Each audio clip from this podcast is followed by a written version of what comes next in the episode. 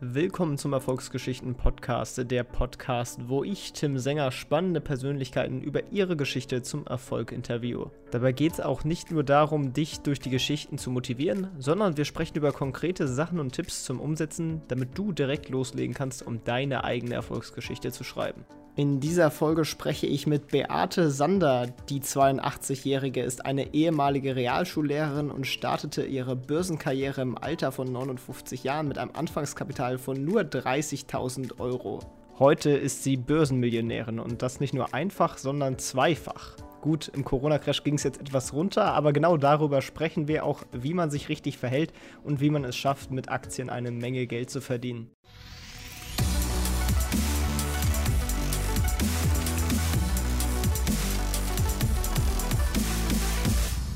Diese Folge wird euch präsentiert vom Smart Broker. Der Smart Broker ist ein neuer Broker, der aus einer Gemeinschaftskooperation der BNB Paribas, das ist die französische Großbank, die auch hinter der Consorsbank steht, und Wall Street Online hervorgegangen ist.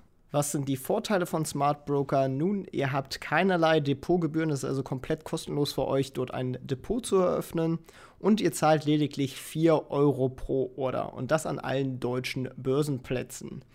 Es ist ein Depot für alles. Ihr könnt dort Aktien, Anleihen, Fonds, ETFs, Zertifikate, Optionsscheine etc. kaufen und ganze 18.000 Fonds ohne Ausgabeaufschlag. Zusätzlich gibt es auch noch zahlreiche kostenlose Sparpläne für Fonds und ETFs ab 25 Euro. Wenn ihr also jetzt ein Depot bei Smart Broker eröffnen möchtet, findet ihr den Link dazu in den Shownotes. Aber jetzt viel Spaß mit der Folge.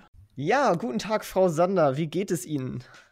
Och, ich kann nicht klagen. Ich bin zwar entsetzt über diese ganzen Einschränkungen und über diese ganze Angst und Panik, aber für mich selber trifft das nicht zu. Ich will eher Anlegern Mut machen und sagen, also Leute, wir müssen vorsichtig sein, aber wir sollten jetzt nicht in Angst erstarren und schon gar nicht unsere ganzen Aktiendepots, wenn wir welche haben, ausräumen.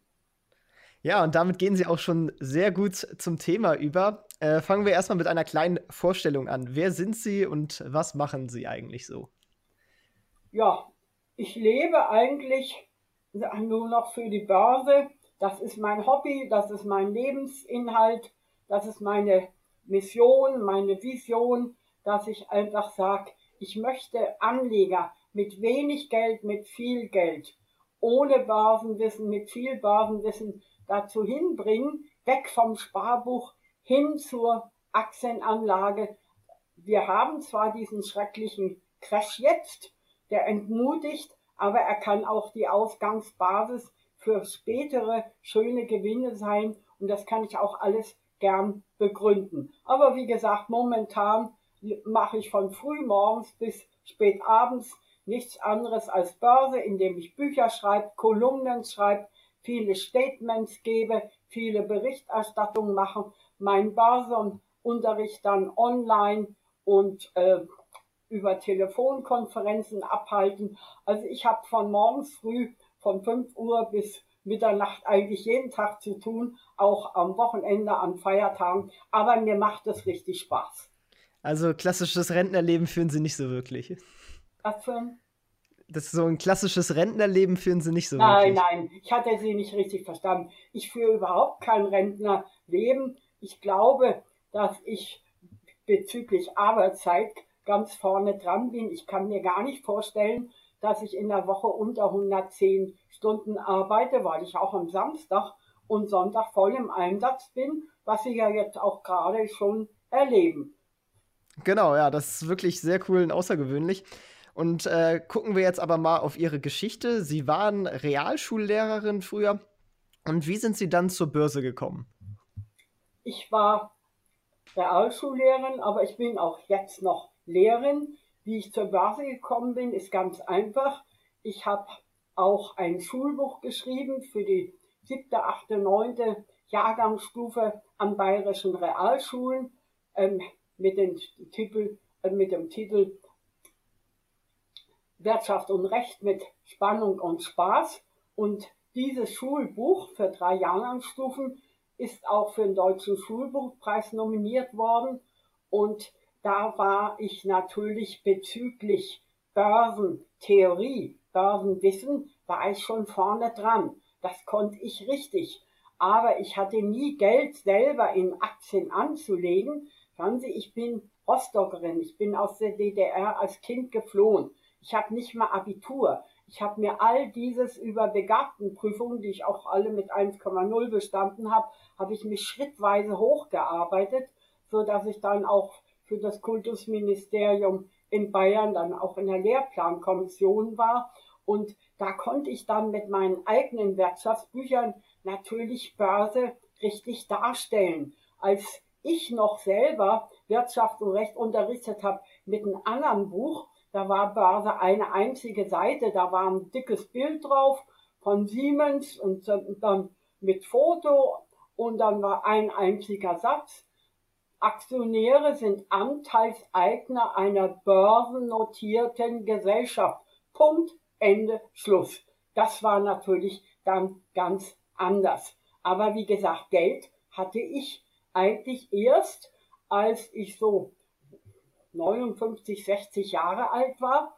Ich hatte meine Eltern mit zu unterstützen. Die waren dann gestorben. Ich habe zwei tüchtige Kinder, für die Bildung mein oberstes Ziel war. Und als die ihr Unistudium abgeschlossen hatten mit sehr gutem Erfolg und selber Geld verdienten, waren diese Belastungen dann weg. Mein Mann war halbweise, der konnte auch nichts erben. Wir beide haben nie einen einzigen Cent geerbt, wollten aber ein Reihenhaus äh, uns erarbeiten und bis dieses abgezahlt war, war an Aktien gar nicht zu denken, so dass ich da erst praktisch mit der Deutschen Telekom einstieg. Vorher ging mal gar nichts.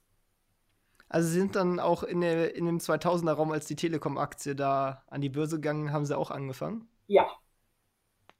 Okay, und dann sind Sie quasi gestartet. Mit wie viel Euro sind Sie denn damals gestartet? Also insgesamt hatte ich 30.000 Euro umgerechnet. Das war bei mir auch so Festgeld und Sparbuch und sowas. Und dann bin ich massiv in Aktien eingestiegen. Ich habe mein ganzes Geld dann in Aktien reingesteckt. Ich habe da auch einige Fehler gemacht, aber nicht so viele wie manch anderer, weil ich immer sage, du kannst einen Fehler einmal machen, aber nie zweimal. Du musst aus jedem Fehler lernen, dass du es dann künftig besser machst. Und auf die Weise habe ich dann meine eigene Hoch-Tief-Mut-Strategie entwickelt, die ich dann immer weiter verfeinert habe. Und dieser große Crash, der dann schon 2000 bis 2003 ging, das war so für mich die Ausgangsbasis, mich selber als Unternehmerautor zu verstehen und ein Neues und anderes zu präsentieren. Okay, ja, und das hat auch ziemlich gut funktioniert, weil sie halt äh, innerhalb von 20 Jahren äh, es auf 2 Millionen Euro äh, hochgearbeitet haben, sozusagen das Kapital. Jetzt ist es im Crash natürlich etwas weniger geworden, ist verständlich, aber da haben sie trotzdem immer noch über 1,5 Millionen. Ist das korrekt? Also die 2 Millionen, die hatte ich auch erst am 16. Dezember. Das war mein 82. Geburtstag. Da kam dann noch mein Banker ins Haus mit einer ganz ähm, netten Überraschung sagt, jetzt haben sie es geschafft. Ja gut, die 2 Millionen habe ich jetzt auch nicht mehr, aber ich liege deutlich über 1,5 Millionen und die kann ich locker verteidigen. Sicherlich, weil ich die großen Fehler nicht mache, die allerorts geschehen und aus den kleinen Fehlern lerne und mit meiner Hoch-Tief-Mut-Strategie wirklich langfristig große Erfolge habe. Ja, dann kommen wir auch direkt mal dazu. Also, was haben Sie denn anders gemacht als andere Anleger? Ist das Ihre Strategie oder äh, woran genau hat es gelegen, dass Sie halt so viel erfolgreicher waren als der Durchschnittsanleger? Also, zunächst bin ich mal kein Angsthase und für mich war das nie irgendwie ein Ziel, wenn ein Crash kommt, dass man dann seine Aktien verkauft oder dass man im Mai seine Aktien verkauft oder dass man sich an solche komische Formel hält. 100 minus Lebensalter ist Aktienanteil und was es da sonst noch alles gibt. Ich wollte alles selber erproben und neu entdecken und ich habe dann schon äh, im Laufe der Jahre gemerkt, also vor einem Crash gibt's Höchststände. Ich nenne da mal ein Beispiel. Der DAX hatte vor dem großen Crash 2000 bis 2003, der praktisch ähm, mit diesem Entdecken ähm, des Onlinehandels, mit der DNA-Analyse und all diesen Ansichten vom ewigen Wohlstand und ewiger Konjunktur, es war natürlich alles Unsinn, aber trotzdem ging es damals nach oben. Wir hatten DAX bei 8000, dann kam der große Crash, weil viele Erwartungen eben nicht erfüllt wurden und viele Unternehmen auch am neuen Markt nicht anständig und gewissenhaft und seriös gewirtschaftet haben, ging dann der DAX beispielsweise bis auf 2200 Punkte runter.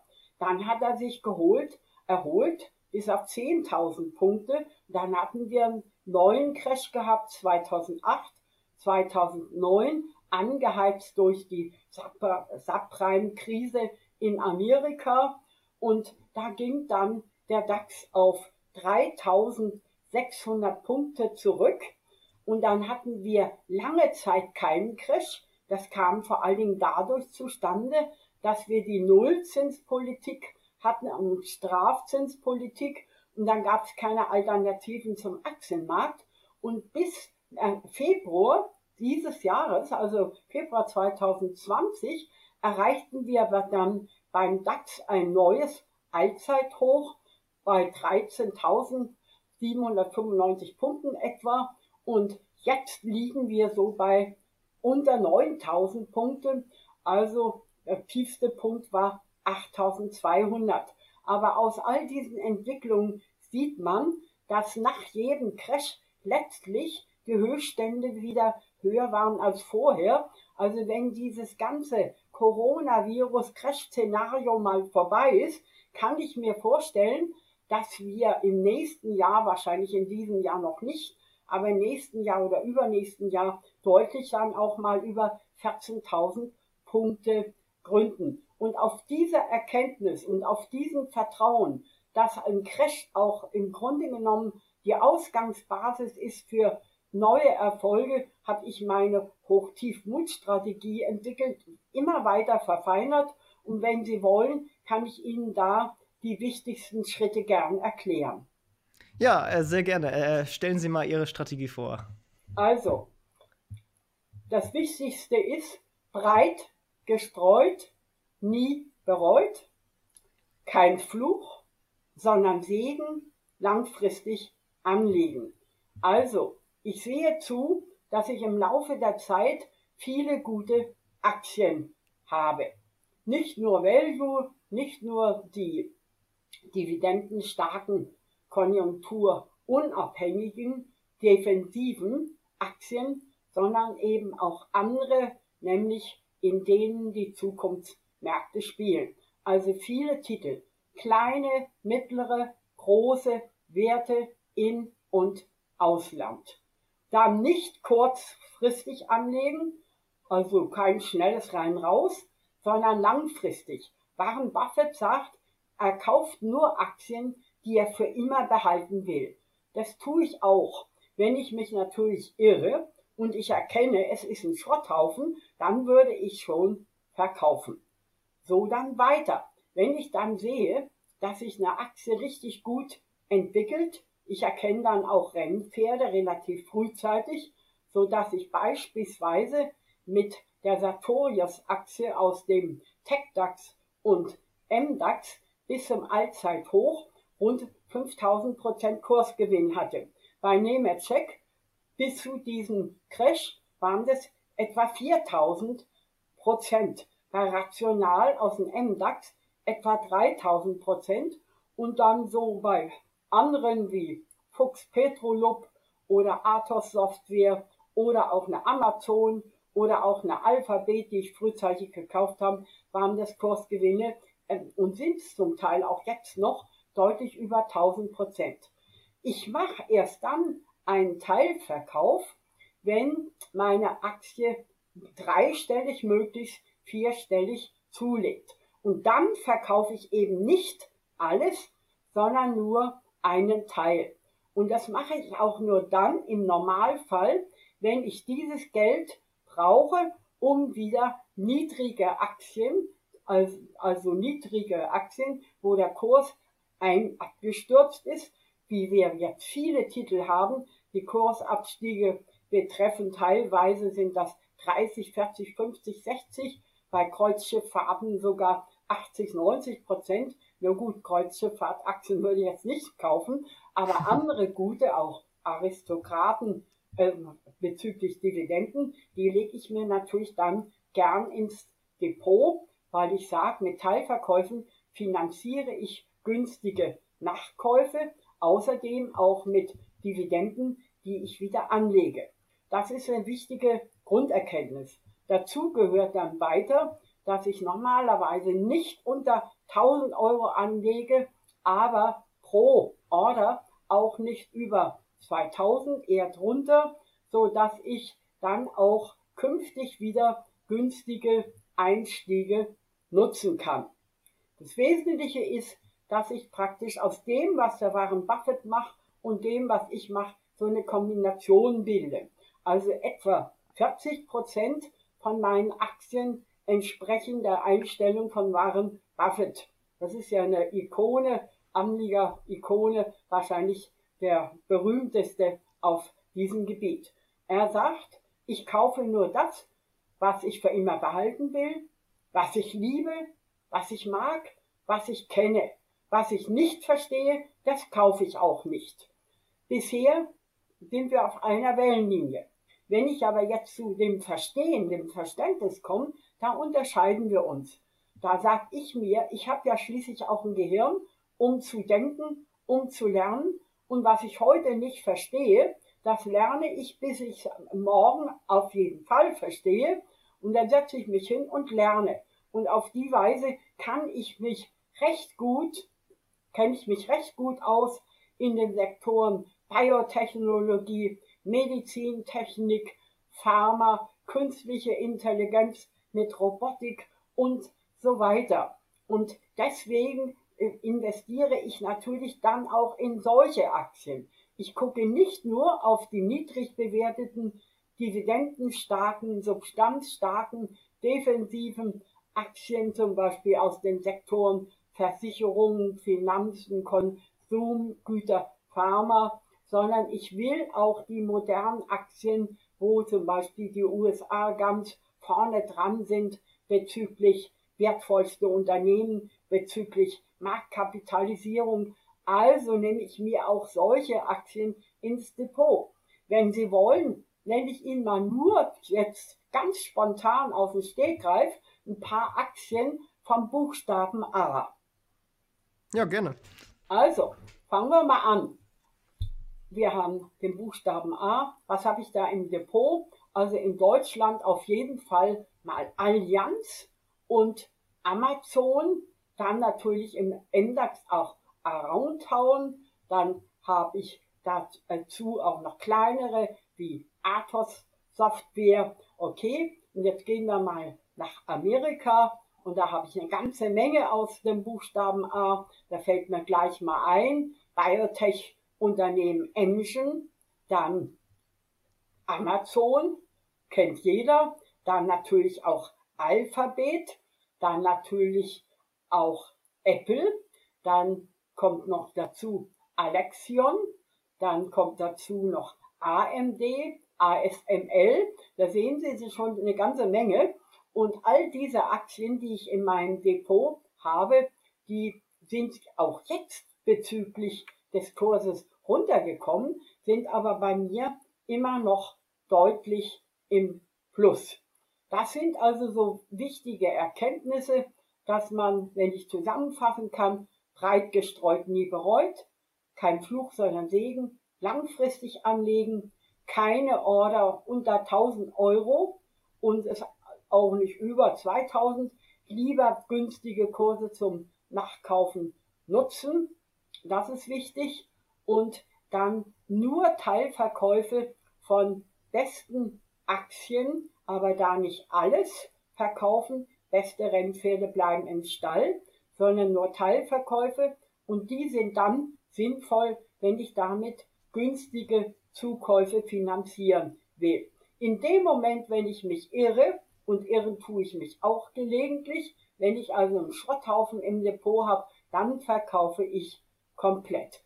Meine Dividenden lege ich auch wieder an und auch jetzt im Crash gibt es Möglichkeiten, dass ich das Depot irgendwann wie bei mir selbst finanziert, dass ich eben sage, mit den Teilverkäufen finanziere ich günstige Zukäufe. Das ist im Moment nicht ganz einfach, es geht aber auch. Da kann ich Ihnen auch ein paar Beispiele nennen. Wobei natürlich auch die Dividendenrendite, die im Laufe der Jahre oder Jahrzehnte zweistellig anwächst, eine ganz wichtige Rolle spielt und zum Bestandteil meiner Hochtiefmutstrategie zählt. Was wäre denn da so ein Beispiel, also wo Sie dann quasi die Aktie teilverkauft haben und was anderes gekauft haben? Also jetzt im Crash hatte ich Glück. Ich sage immer, der Tüchtige und der Mutige verdient auch mal Glück und dieses Glück wurde mir auch zuteil. Im Februar stieg an einem Tag die Aktie Isra-Vision wegen eines Übernahmeangebots um etwa 45 Prozent. Die kletterte gleich auf 50 Euro. Eben, äh, das gleiche passierte bei RIB Software. Auch die hatte ein Übernahmeangebot und stieg von unter 15 Euro, wo ich sie kurz zuvor gekauft habe, auf fast 29 Euro. Und beim dritten Fall, das ist auch erst kürzlich passiert, kam für Queergen, das ist die größte Diagnostik, Biotech AG im TechDAX und MDAX, kam ein Übernahmeangebot vom amerikanischen Wissenschaftspartner Pharma Thermo Fisher. Und diese drei Aktien, da war ich mir klar, die würden eigentlich jetzt auch kaum runterkommen, weil ja die Übernahmeangebote stehen. Sie würden aber auch nicht weiter steigen. Vielleicht würden sogar die Übernahmeverhandlungen neu angesetzt werden, um bessere Preise auszuhandeln. Aber diese drei Aktien, von denen habe ich mich dann in den letzten 14 Tagen Schritt für Schritt getrennt und habe davon dann neue Aktien nachgekauft und zwar mit erheblichen Preisabschlägen. Alles gute Titel. Die Preisabschläge lagen so zwischen 30 und 50 Prozent. Dazu gehörte auch eine Allianz, auch eine Münchner Rück, auch eine Hannover Rück, die ich vor allen Dingen wegen der Dividende zugekauft habe. Aber auch aus Russland eine Taftneft, eine Norris Nickel und eine Sberbank. Das beispielsweise. Das sind nur so ein paar Beispiele. Was habe ich noch zugekauft? Auch Heller aus dem MDAX waren um 60, 70 Prozent abgestürzt. Around Town genauso, aber auch die amerikanischen Aktien wie Visa oder Medizintechnik Metronik oder Streiker oder äh, auch hier zum Beispiel Intuitive Sagikel das ist so eine Medizintechnikfirma, Weltmarktführer, eben auch für Umsetzung Robotik. Solche habe ich mir dann dazu gekauft. Und das mache ich nicht an einem Tag, sondern schrittweise, dass ich sage, in diesem Crash, wo auch ich keine Glaskugel habe, ich weiß nicht, wann ist der absolute Tiefstand erreicht. Ich weiß nicht, wie lange dauert es. Ich weiß nicht, wie weit geht's noch runter. Das alles weiß ich nicht. Aber eins weiß ich, und das sind meine Erfahrungen aus früheren Crash. Wenn ich es schrittweise tue, an allen schwankungsfreudigen Tagen wieder etwas zukaufe und finanziere, vor allen Dingen mit Teilverkäufen, wie ich vorhin schon sagte, mit Isra Vision, mit RIB Software und dann eben auch mit Cleargen, aber auch einigen, die durch diese Krise selber nach oben gegangen sind, dann kann ich praktisch mir wunderbare Aktien neu ins Depot legen.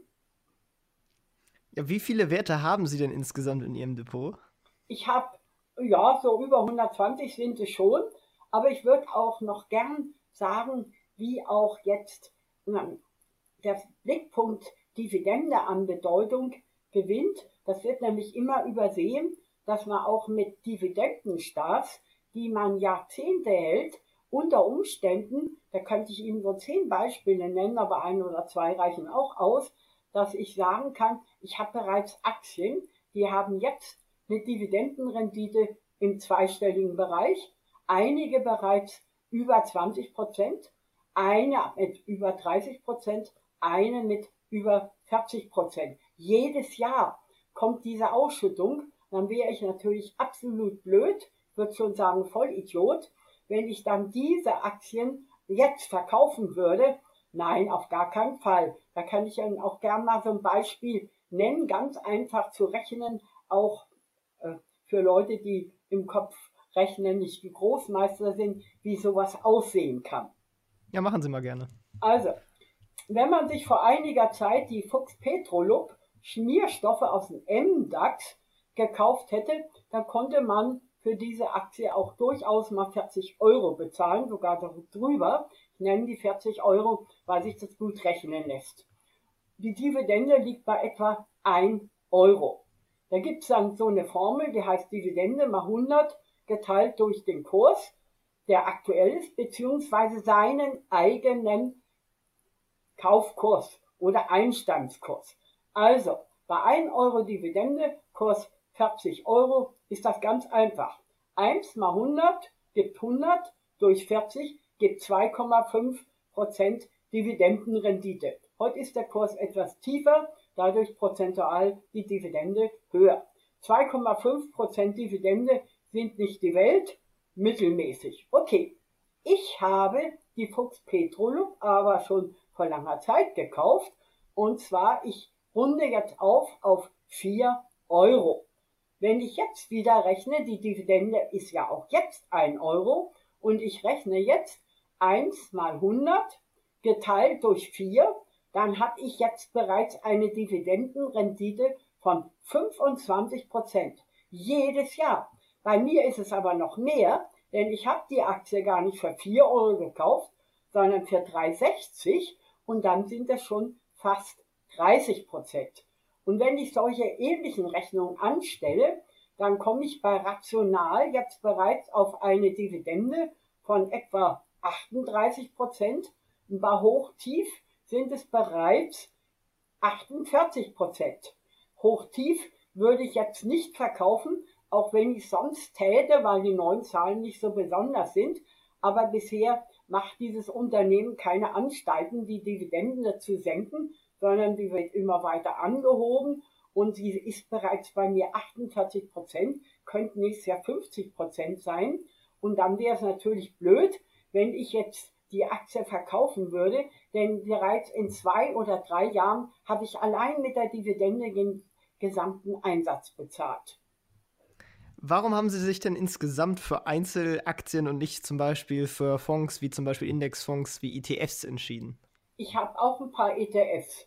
ETFs decke ich dann immer ab, wenn ich in den Märkten wenig Informationen zu Einzelaktien habe. Also ich bekomme genügend Informationen über Nebenwerte in Deutschland. Aber wenn ich jetzt Nebenwerte in Amerika will oder in Ostasien, dann habe ich da keine Informationen. Und solche äh, Märkte, wo mir für einzelne Aktien nicht genügend Informationen vorliegen, die decke ich durchaus mit ETFs ab. Ich habe also auch in meinem Depot 10 ETFs. Ich habe in meinem Depot auch einige Aktienfonds, allerdings nicht viele. Es sind lediglich drei.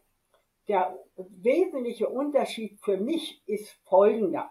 Wenn ich jetzt einen ETF nehme oder einen Aktienfonds, dann habe ich auch jetzt niedrige Kurse. Aber ich kann kein gezieltes Stockpicking machen. Ich kann mir also jetzt nicht sagen, oh ja, in diesen Fonds oder in diesem ETF gibt es jetzt einzelne Aktien, die quasi in einzelnen Tagen durch die Decke springen, weil der Kurs vorher so stark abgestiegen ist, die kann ich mir nicht herauspicken. Ich muss also nehmen, was ich bekomme und dieses aktive Stockpicking, das kann ich nur mit Einzelaktien machen. Dass ich erstens besondere Titel, die mir sehr gefallen, das sind zum Beispiel Sartorius, das ist äh, genauso Nemetschek, das ist genauso Bechtle, das ist auch zum Beispiel Amazon, das ist Alphabet, dass ich mir solche Aktien dann eben auch schnappe, wenn sie günstig sind. Das kann ich mit dem ETF und mit den Aktienfonds nicht machen. Umgekehrt, wenn ich jetzt praktisch an viele Menschen denken, die sehen jetzt, die Kurse gehen runter und die haben wenig Geld und wenig Ahnung, dann würde ich natürlich sagen, Leute, nutzt jetzt die niedrigen Kurse und geht jetzt mal in einen ETF ein, dann habt ihr mit wenigen ETFs auch eine breite Marktstreuung und euch kann da nicht viel passieren. Es wird nicht passieren, dass ein ETF pleite geht. Also die Aktien zum Beispiel im MDAX, da ETF, da sind 60 Titel drin, davon sind 16 aus dem TechDAX mit beigemischt. Im SDAX habe ich 70 Titel, da sind sieben vom TechDAX mit drin. Wenn ich da zum Beispiel jetzt ein ETF nehme, mir, passiert mir langfristig bestimmt gar nichts. Und wenn ich dann ein bisschen mutiger bin, dann kann ich auch sagen, ich nehme mir noch ein ETF aus dem Nasdaq 100 und wenn ich international ausgerichtet bin, dann würde ich sagen, ich nehme unbedingt einen ETF über ein S&P 500 oder MSCI World. Und wenn ich jetzt wirklich auch nachhaltig anlegen will, mit gutem Gewissen, mit dem Anspruch, ich möchte nur Werte haben, die eben ethische Standards berücksichtigen, dann kann ich zum Beispiel sagen, ja, ich nehme mal ein Wort, Water, also Wasser, ETF, nicht? Denn Wasser, das ist etwas, was jeder braucht, um überleben zu können. Es gibt keine Pflanzen, keine Tiere, keine Menschen, die längere Zeit ohne Wasser auskommen. Da bin ich also voll auf Ihrer Seite. Und wenn jetzt jemand mich fragt, ja, soll ich mir jetzt ein ETF mit Einmalanlage oder Sparbrief, äh, Sparplan kaufen, dann würde ich sagen, wenn ich das Geld habe, ist natürlich jetzt eine Einmalanlage günstiger, weil ich im vollen Umfang die niedrigen Kurse nutze.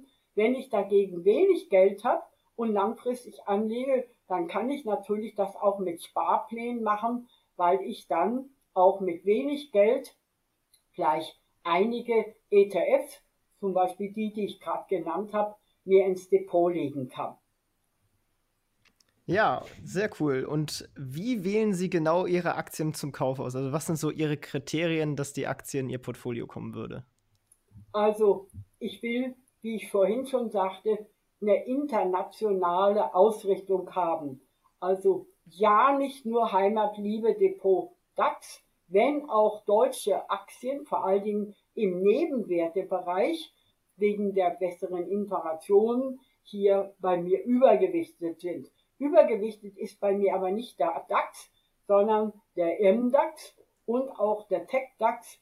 Ich habe dann auch im SDAX ordentliche gute Titel und dann natürlich auch im sonstigen Prime Standard.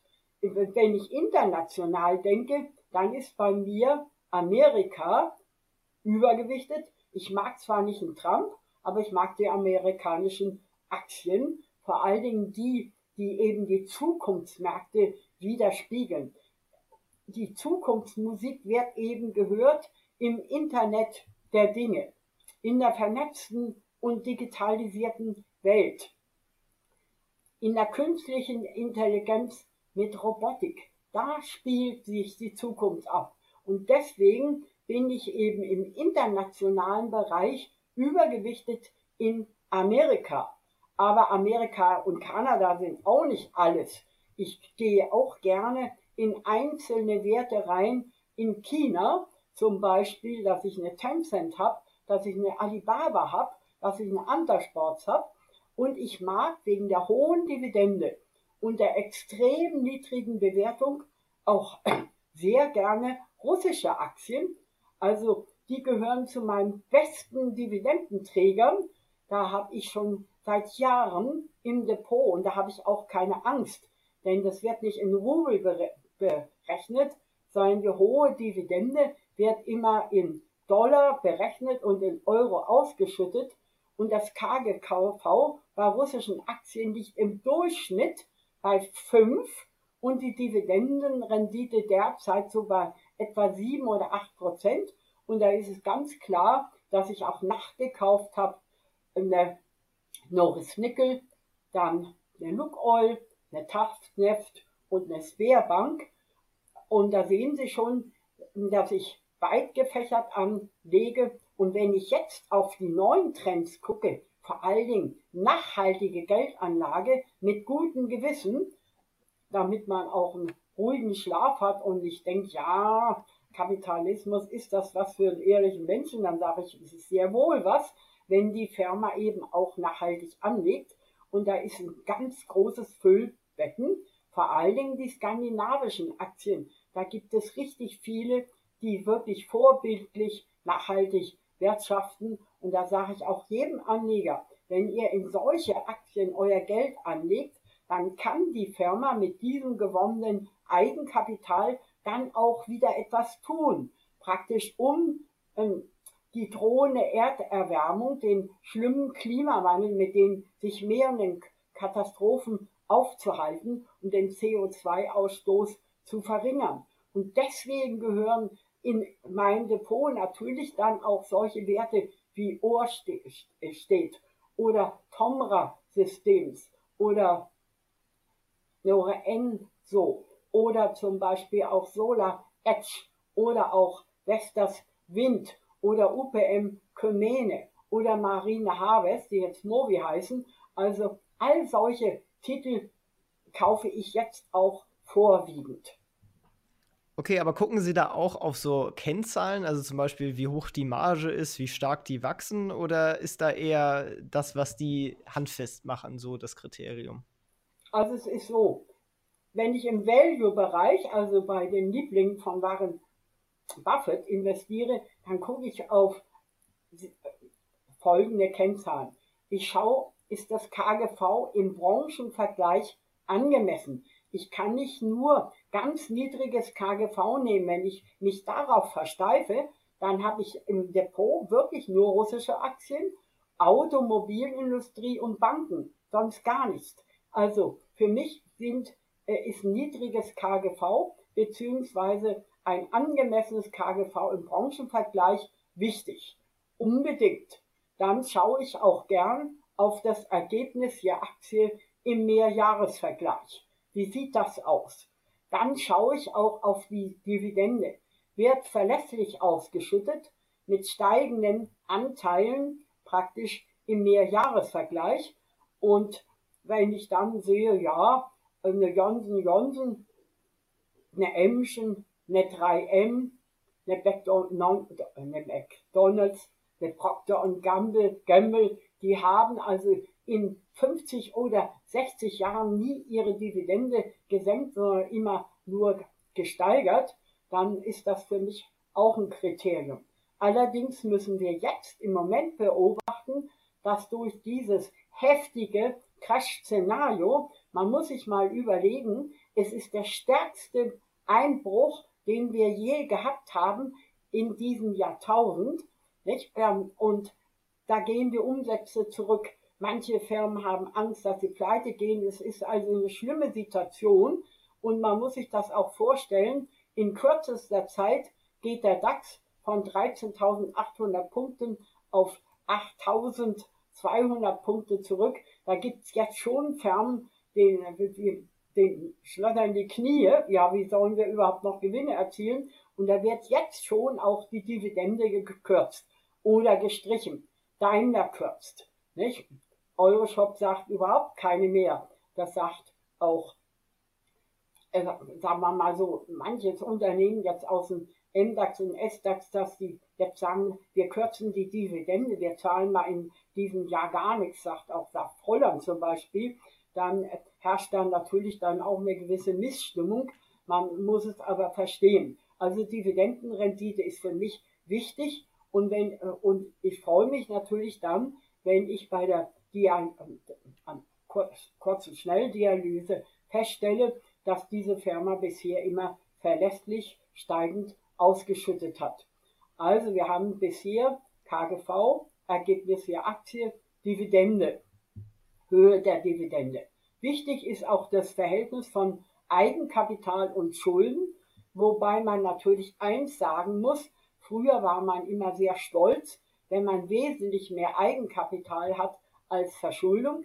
Wenn man dann aber Milliarden Überschüsse hat, drohen natürlich auch Strafzinsen und dann ist es oft vernünftiger, wenn die Firmen dann auch wirklich kräftig investieren in eine vernünftige Infra Infrastruktur, in, äh, sagen wir mal, in vernünftige Geschäftsmodelle, die dem drohenden Klimawandel entgegenwirken, dann habe ich auch Verständnis, dass durch Beteiligungen, die ja beliebt sind, große Unternehmen kaufen kleine, zum Beispiel.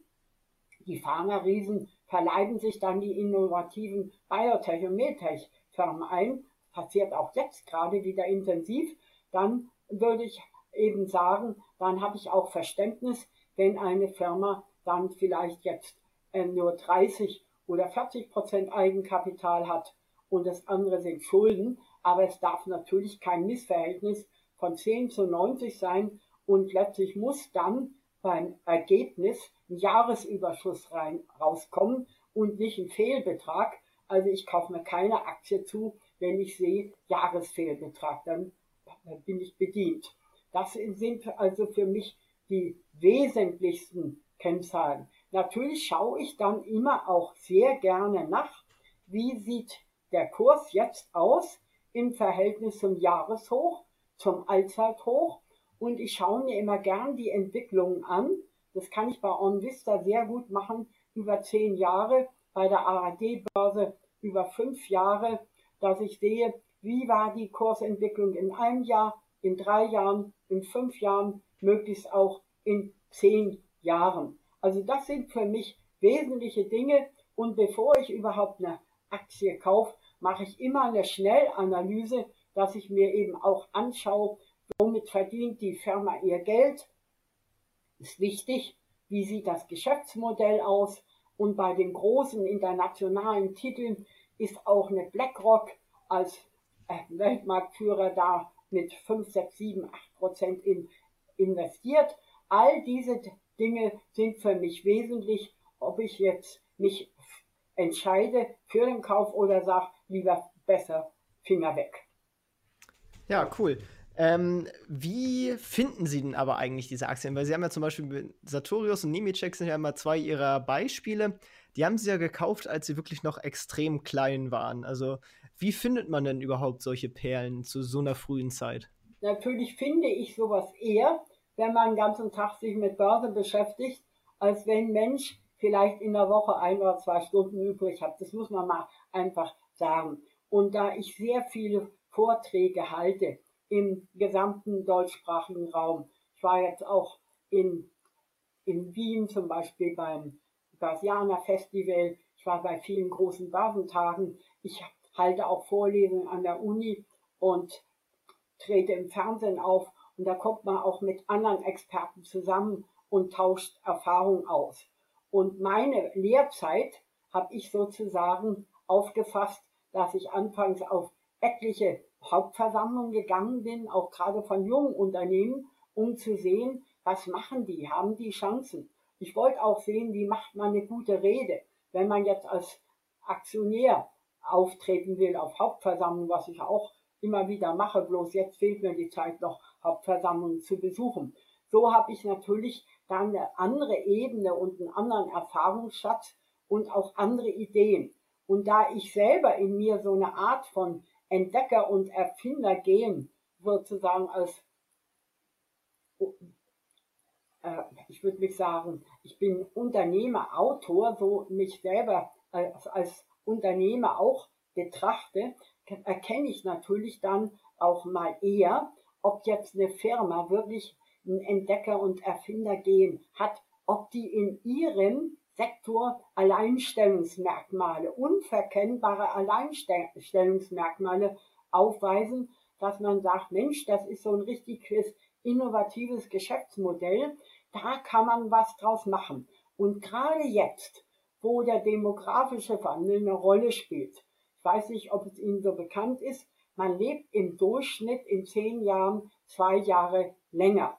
Und dieser demografische Wandel eröffnet natürlich dann auch wieder Chancen, dass ich sage, Mensch, in 50 Jahren gewinne ich im Durchschnitt 10 Jahre, in 75 Jahren sind es 15. Grundvoraussetzung, nicht saufen, nicht rauchen, sich viel bewegen, gesund ernähren. Wenn ich so etwas eben beobachte, dann kann ich mir natürlich auch sagen, warum habe ich mir jetzt eine Carl Zeiss Meditech ins Depot genommen? Warum? Dann sage ich ja, die machen Augenheilkunde. Und zwar sind die Weltmarktführer in diesem Gebiet. Und wenn ich auch jetzt sehr lange lebe, dann werden meine Augen nicht besser. Das ist einfach mal so, so dass hier dann eben auch das Interesse, die Nachfrage nach den Dienstleistungen in, in der Augenheilkunde steigt. Sei es Laser, sei es Mikroskope, sei es ähm, Kampf gegen Fehlsichtigkeit im Alter und so weiter. Und ähnlich ist es zum Beispiel im Hörbereich, dass ich sage, der Mensch lebt immer länger, aber das Gehör wird eben auch nicht besser. Und wenn ich dann sage, ja, die junge Warter, die an die Börse gegangen ist, wir haben die Knopfzellen gemacht für die Hörgeräte, machen natürlich auch Batterien für kabelloses Musik hören, dann sind das für mich Aktien, die ich ganz früh erkannt habe, die sind auch jetzt, wo die Kurseinbrüche sind, immer noch ein paar hundert Prozent im Plus. Und so erkenne ich eben aufgrund meines Basenwissens in vielen Bereichen, wozu vor allen Dingen eben auch der demografische Wandel mit den Auswirkungen gehört auf Pharma, Medtech, Biotech, dass ich da dann eben auch frühzeitig entsprechende Aktien erkenne und dann pflege, hege und auch nachkaufe. Ja, sehr cool. Und äh, beim Verkauf haben Sie schon ähm, erzählt, dass Sie gewissermaßen Teilverkäufe machen, um andere Positionen, die dann günstiger sind, nachzukaufen. Aber äh, gibt es denn auch andere Kriterien, bei denen Sie sich für einen Verkauf entscheiden würden? Ich entscheide mich natürlich dann auch für einen Verkauf, wenn ich merke, es ist ein Schrotthaufen. Sagen wir mal eine Steinhoff, als da Bilanzfälschung und so weiter aufkam, ist die Aktie dann schnell von 6 Euro praktisch auf ein paar Cent gesunken. Solarwert, die mal richtig gut waren, die haben weit über ihre Verhältnisse gelebt. Oder Intershop, die besondere Tragödie, mal 550 Euro gekauft, zweimal Kapitalherabsetzung. Jetzt ist noch nicht mal ein einziger Euro übrig geblieben. Wenn man, wie gesagt, 100 ähm, Stück gekauft hätte für 550 Euro, dann hätte man, wie gesagt, ja bitte, eine halbe Million eingesetzt und was ist davon übrig geblieben? Mal gerade ein Cent. Also wenn ich sowas im Depot hätte, wäre es ganz klar gewesen, dass ich die sofort verkaufe, bevor sie total abgestürzt sind. Also nicht dann warten, vielleicht geschieht ein Wunder, sondern wenn ich mich irre und so eine schlechte Aktie im Depot habe, dann verkaufe ich die komplett. Vor allen Dingen mache ich es dann gerne, wenn ich vorher mit den Veräußerungsgewinnen der lukrativen Teilverkäufe dann so viel Veräußerungsgewinne gemacht habe, dass ich die Abgeltungssteuer, die ich für die Veräußerungsgewinne bezahle, das sind im Schnitt die 25 Prozent. Dazu kommt dann der Solidarzuschlag, der läuft ja dieses Jahr auf jeden Fall für alle noch. Und dann, wenn man nicht ausgetreten ist, die Kirchensteuer, das sind 28 Prozent. Und wenn ich jetzt umgekehrt äh, dann eine Verlustbringeraktie komplett raushaue, die jetzt 30 Prozent im Minus ist, vielleicht aber auch 3% Dividende bezahlt habe, dann komme ich praktisch ohne Verlust raus, weil ich die gleiche 27 oder 28 Prozent, die ich selber bezahle, praktisch für den Veräußerungsgewinn, die kann ich dann praktisch mit dem Verlustausgleich, Steuerausgleich Verlust Aktien, habe ich die, die gleiche Summe, also den gleichen Betrag, den ich sonst an Steuern bezahle, bekomme ich sofort praktisch ausgerechnet und gut geschrieben. Das steht dann gleich auf meinem Depotauszug, praktisch zuzüglich Steuerausgleich Verlustaktien. Nicht? Und dann habe ich gar keine Verluste mehr. Auch nicht bei 30 Prozent, wenn ich bisher auch noch 3 Prozent Dividende bekommen habe. Dann komme ich glimpflich raus. Das mache ich dann eben auch. Und dadurch gewinne ich natürlich dann auch nochmal wieder Geld, so dass ich dann auch von dort her in neue Aktien einsteigen kann. Allerdings kann ich diesen Verlustausgleich nur dann machen, wenn auch mein Pauschalfreibetrag abgegolten ist und ich kann nicht Dividendenerträge mit Veräußerungsgewinn gleichsetzen, also um einen Steuerverlustausgleich machen zu können, wo das Finanzamt mir die Steuer wieder zurückgibt, muss ich Veräußerungsgewinne haben bei Aktien, keine Dividenden. Die Dividenden eignen sich sehr wohl, dass der Pauschalbetrag wegkommt. Immerhin bekommt jeder Bundesbürger jedes Jahr 801 Euro.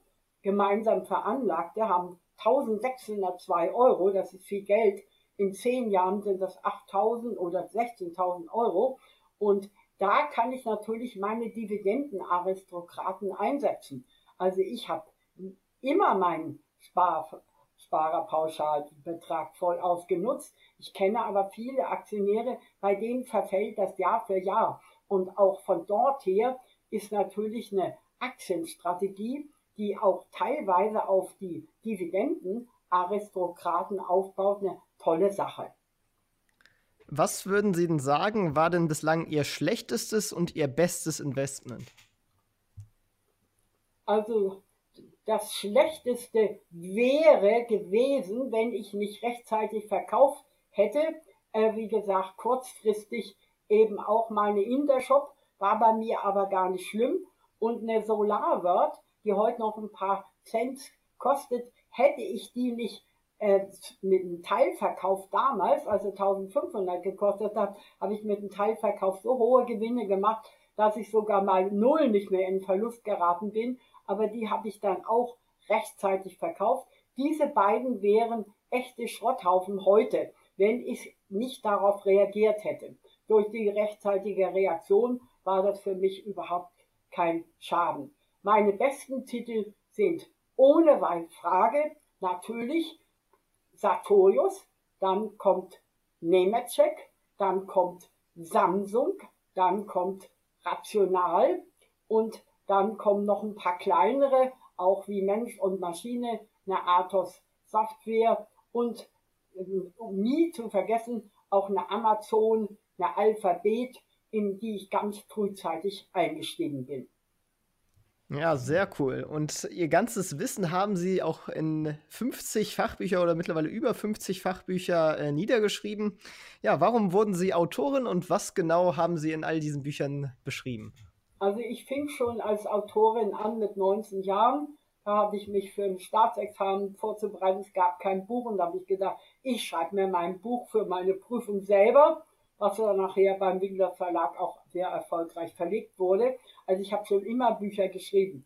Anfangs waren das Schulbücher und danach waren das auch Lehrerhandbücher. Und als die Wiedervereinigung kam, habe ich auch verschiedene Bücher geschrieben, eben auch für die neuen Bundesländer. Also Autorin war ich eigentlich schon immer. Und ich weiß, auch in der Schulzeit habe ich immer schon so Aufsätze geschrieben und Gedichte gemacht. Also Texte das war schon immer meine Lebenswelt. Aber direkt mit Börse bin ich so angefangen, als ich so 60 Jahre alt war, als dann der neue Markt war, da wollte auch meine Schulleitung, dass ich eine Börsen AG gründe, sagt, ja, Frau Sander, Sie sind ja unser Wirtschaftslehrer, die Eltern wollen das, die Schüler wollen das, Sie brauchen keine Hausaufgabenbetreuung zu machen.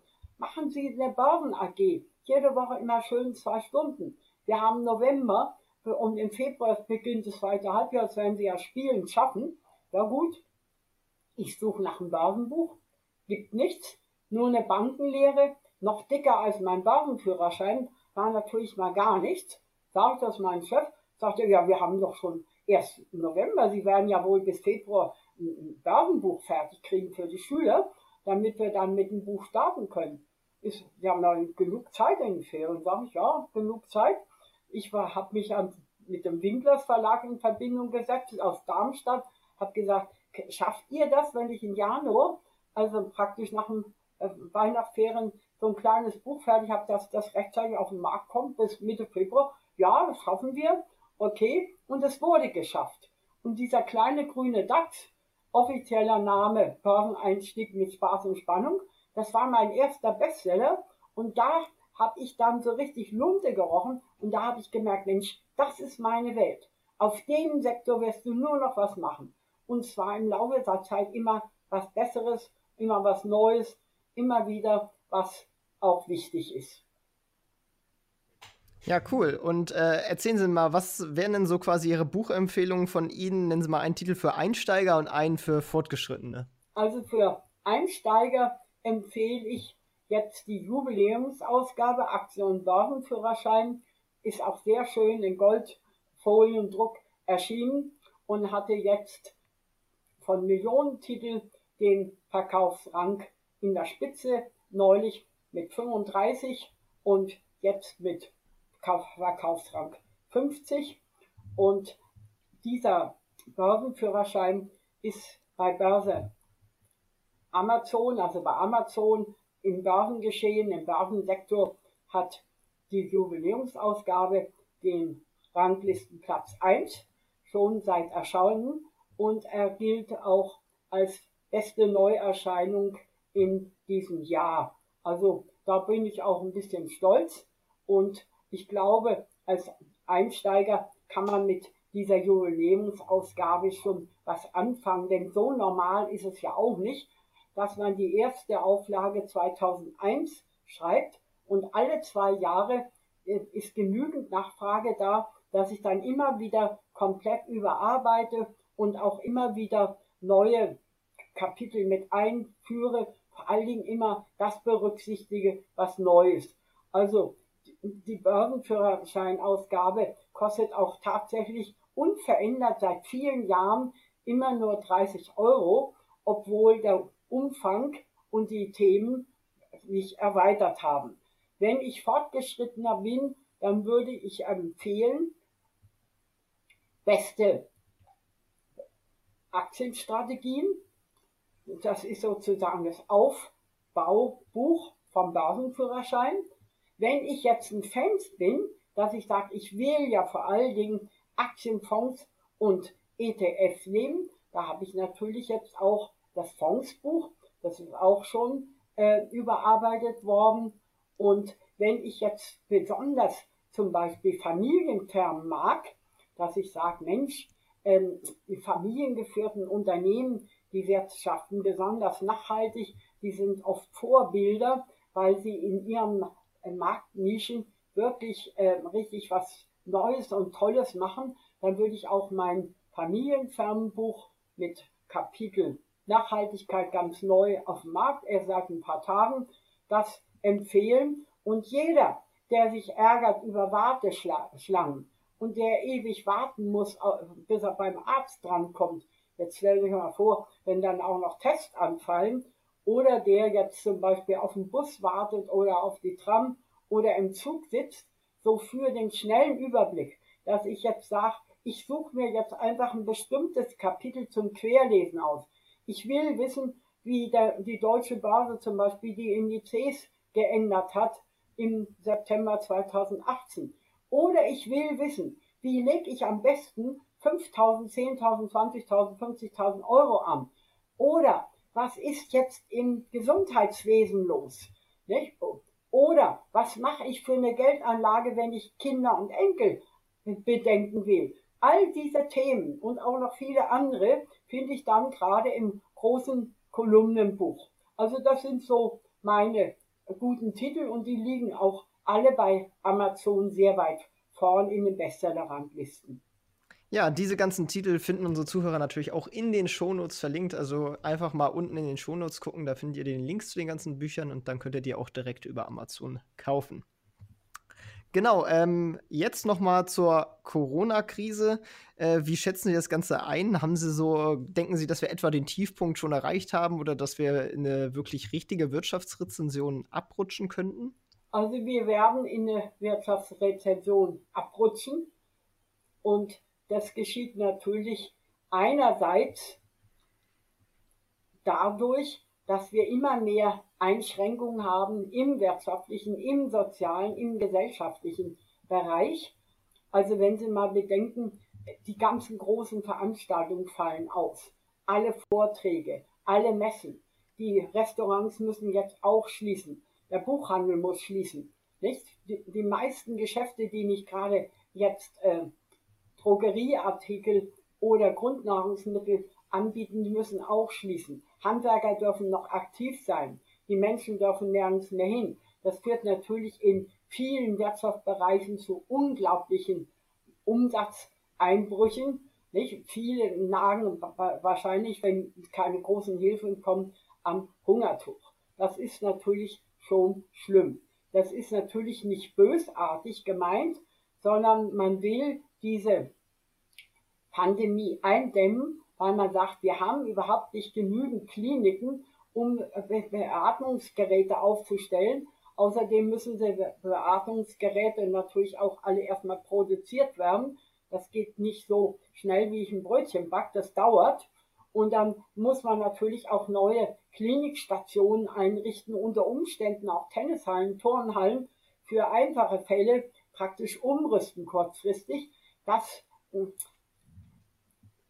führt natürlich dazu, dass man diese Eindämmung macht, dass man sagt, wenn jetzt diese Pandemie zügellos aus, sich ausbreitet, werden viele Fälle, das sind vor allem Risikogruppen, dazu gehöre ich auch, weil ich ja über 80 Jahre alt bin und drei Krebsoperationen hinter mir habe, bloß mich selber ähm, beeinträchtigt das nicht in meinem Unternehmerdrang. Ich tue trotzdem äh, von früh bis morgens meine Arbeit mit Leidenschaft. Aber das sind mal so die Probleme. Wenn man jetzt die Börse selber sieht, schlägt das natürlich alles auf die Börse nieder. Und deswegen haben wir diesen großen Crash. Den Crash selber macht weder ähm, unsere Politik, noch sind es die Medien, die oft angegriffen werden, sondern der Crash ist der Spiegel unseres Anlegerverhaltens. Wir machen letztlich den Crash, indem wir praktisch unkontrolliert alle unsere Aktien auf den Markt werfen. Und jeder, der das tut, sein Depot komplett mit ausräumt, der sorgt natürlich dafür, dass viel mehr Aktien verkauft als gekauft werden. Und da, solange das passiert, werden die Kurse immer weiter sinken. Also die Crash-Situation selber wird durch das ängstliche Anlegerverhalten natürlich ähm, unterstützt. Die Ursache ist natürlich nicht ein Fehler bei den Anlegern. Die Ursache ist natürlich ähm, viele Krisen, die waren schon vorher da. Wir hatten bisher nur deswegen keinen Crash, weil es keine Alternativen zu Aktien gab. Was will ich denn machen, wenn ich meine Aktien verkaufe? Kriege ich ja im Sparbuch kein Guthaben. Mir drohen sogar Strafzinsen. Also ist lange Zeit schon deswegen kein Crash passiert, weil es keine Alternativen zu Aktien gibt. Jetzt gibt es eigentlich auch keine Alternativen, aber durch diese große Angst, durch diese große Panik, dass die Kurse immer weiter abstürzen, äh, haben wir natürlich jetzt dieses schlimmste Crash-Szenario in diesem Jahrtausend. Ich weiß auch nicht, wie lange das noch andauert. Ich habe keine Glaskugel. Ich gehe mal dafür, davon aus, dass es noch eine Weile dauert und dass wir uns wahrscheinlich im Bereich der Tiefstände befinden, dass es aber trotzdem noch etwas weiter nach unten gehen kann. Da ich das auch nicht weiß, mache ich Folgendes und ich glaube, das ist auch das richtige Verhalten, dass ich an allen schwankungsfreudigen Tagen, das geht ja jetzt schon seit ein paar Wochen so, dass ich immer dann, wenn die Kurse richtig runtergehen, schaue, wo befinden sich Aktien, die jetzt bisher besonders abgestürzt sind, die ich aber unbedingt haben will. Nicht? Und dann würde ich, selbst wenn ich heute jetzt gerade mein Buchhonorar bekommen würde oder ich täte eine Erbschaft einsammeln oder sonst oder ein Bonus oder sonst was, wäre es grundverkehrt, jetzt an ein oder zwei Tagen alles zu machen, sondern dass man sagt, Schritt für Schritt, über Wochen verteilt, kaufe ich zu und verkaufe immer finanziert mit eventuellen Rücklagen. Es gibt immer noch Leute, die haben auch noch Geld unter einer Matratze oder unter einem Kopfkissen. Die haben noch Geld auf Sparbüchern. Die haben noch Geld, Tagesgeld, Festgeld und ähnliches. dass sie dann sagen, ich ziehe davon was ab. Nicht alles an einem Tag, sondern schön verteilt, Schritt für Schritt und immer Schwergewicht die Aktien kaufen, die ich selber für attraktiv halte, die bei mir gut ins Depot passen und die entsprechend abgestürzt sind. Und wenn ich das auf die Weise eben finanziere, kann ich das oft wochenlang so durchhalten. Das Doofste wäre, jetzt alles zu verkaufen, aber ziemlich blöd wäre es auch, größere Geldsummen auf einen Schlag jetzt einzusetzen, weil man eben nicht weiß, wie lange dauert es, wie groß sind die Tiefstände. Aber wenn man das so Schritt für Schritt verteilt, wie ich das eben auch mache, dann glaube ich, dass man diesen Crash eigentlich sogar als gute Einstiegsphase bewerten kann. Ich vergleiche mich da immer mit einem Gärtner, der genau zur richtigen Zeit sehen, pflanzen, düngen, hacken, bewässern muss, um dann eine gute Ernte einzufahren. Und wenn man sich so an Gärtner erinnert, der das alles richtig macht, oder auch an einen, der ein Faulpelz ist und gar nichts macht, dann würde man sagen, so sieht es oft auch an der Börse aus. Okay, ja. Gut, und dann habe ich jetzt noch mal eine Frage von einem Zuhörer und der hat gefragt, ob Sie nicht mal Ihre Einschätzung zu dem Unternehmen Wirecard äh, nennen könnten. Kennen Sie das Unternehmen und ja, äh, wenn ja, was halten Sie davon?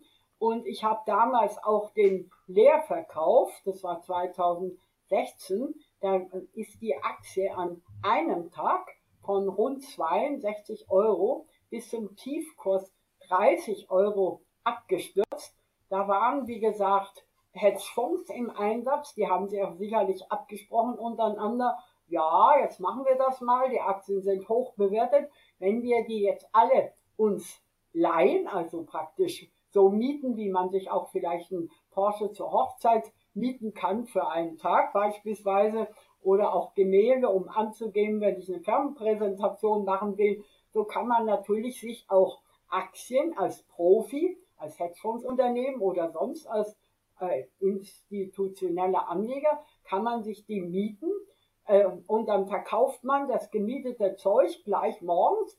So, und, und dann gehen natürlich die Kurse ganz schnell runter und dann muss man die auch wieder nachkaufen, um die dann an den Broker zurückzugehen oder Nachkauf an der Börse zum niedrigen Preis, wo man vorher vermietet hat zum hohen Preis. Mit diesem Gewinn äh, läuft von den Leerverkäufern das Geschäftsmodell. Das läuft nicht immer so ab, wie man das sich erträumt, aber oft. Und bei Wirecard war das dann auch so. Ich machte dann keinen Leerverkauf. Ich hatte auch gar diese Aktie nicht. Aber als die bei 30 Euro angelangt waren, da habe ich gesehen, ja, ja, jetzt so am Abend, jetzt gehen die nicht mehr weiter runter, jetzt fangen die schon wieder an zu steigen. Und da habe ich mir die mit 62 ins äh, mit 32 Euro ins Depot genommen und dann gingen die richtig nach oben und da habe ich einen Teilverkauf gemacht mit 195 oder 199, ganz dicht vom Allzeithoch entfernt und habe dann wieder zugesehen, dass ich sie mir so mit 90 Euro nachkaufe. Was jetzt nur an diesen ganzen Gerüchten und äh, auch Verfeindungen dran ist, das kann ich jetzt auch nicht beurteilen. Der Vorstand sagt natürlich, es ist alles in Ordnung. So ganz in Ordnung ist es wohl auch nicht, denn sonst würde dieses ganze Dilemma nicht so lange anhalten. Wenn das aber richtige Betrüger wären, dann wäre der Kurs längst schon auf ein Euro oder auf 10 Cent abgesoffen. Also ich nehme mal an, irgendwelche möglicherweise kleinen Unregelmäßigkeiten, die man ja vielleicht auch hin und wieder selber mal macht, weil man nicht genug Zeit hat oder die Aufmerksamkeit fehlt. Irgendwas wird dran sein, aber ich glaube jetzt nicht, dass dieses Unternehmen ein Betrüger ist, sondern die wachsen, die haben gute Geschäftszahlen. Und deswegen habe ich auch nochmal nachgekauft und zu äh, Preisen unter 1 Euro, äh, nicht unter 1 Euro natürlich nicht, sondern unter 100 Euro befinden sie sich in meinem Depot. Und es gibt für mich jetzt auch keinen Grund, die jetzt zu verkaufen. Ich würde es eher wieder so erhoffen wie damals mit 32 gekauft, mit 195 oder 199 verkauft, wieder nachgekauft. Aber es ist nichts für Anfänger. Es ist nichts für Angst haben. Also wer jetzt einsteigt, der sollte keine Wirecard kaufen. Wenn er dagegen 50 oder 100 Aktien hat, dann kann er das sehr wohl tun. Aber mit Bedacht und nicht überproportional mit ja nicht großem Einsatz. Ja, perfekt. Vielen Dank für Ihre Einschätzung.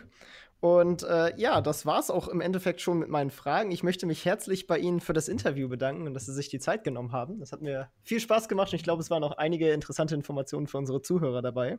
Ich möchte mich auch bedanken. Also auch mir hat es Spaß gemacht und ich hoffe, gerade in diesen schwierigen Zeiten, wo so viele Anleger Angst haben, dass es ihnen vielleicht ganz gut tut, dass auch ein älterer Mensch nicht unbedingt jetzt in Angst und Panik verfallen muss und seine ganzen Aktien verkaufen muss, sondern diese Zeiten sogar zum günstigen äh, Zukauf nutzen kann. Also meine Parole ja, heißt weg vom Sparbuch hin zu Aktien und sich mit einem fachkundigen Gärtner vergleichen, der zur genau richtigen Zeit pflanzen und sehen muss. Und ich glaube, diese richtige Zeit haben wir jetzt in diesem Crash so dass man auch sogar sagen kann, das gilt jedenfalls für mich, für Leute mit Mut ist ein Crash recht gut. Aber ich danke auch Ihnen für das Gespräch und wenn das schön rüberkommt, schaue ich mir das natürlich gerne an. Ja, das waren auch gute Schlussworte. Vielen Dank und ciao, ciao. Das war's auch schon mit dieser Folge vom Erfolgsgeschichten Podcast. Alle angesprochenen Links findest du in den Shownotes und auf erfolgsgeschichten-podcast.de. Wenn dir die Folge gefallen hat, dann hinterlasse gerne eine Bewertung auf iTunes und Co. Wir hören uns dann in der nächsten Folge wieder und denk dran, nur durch Taten kommt man zum Erfolg. Also, legt los.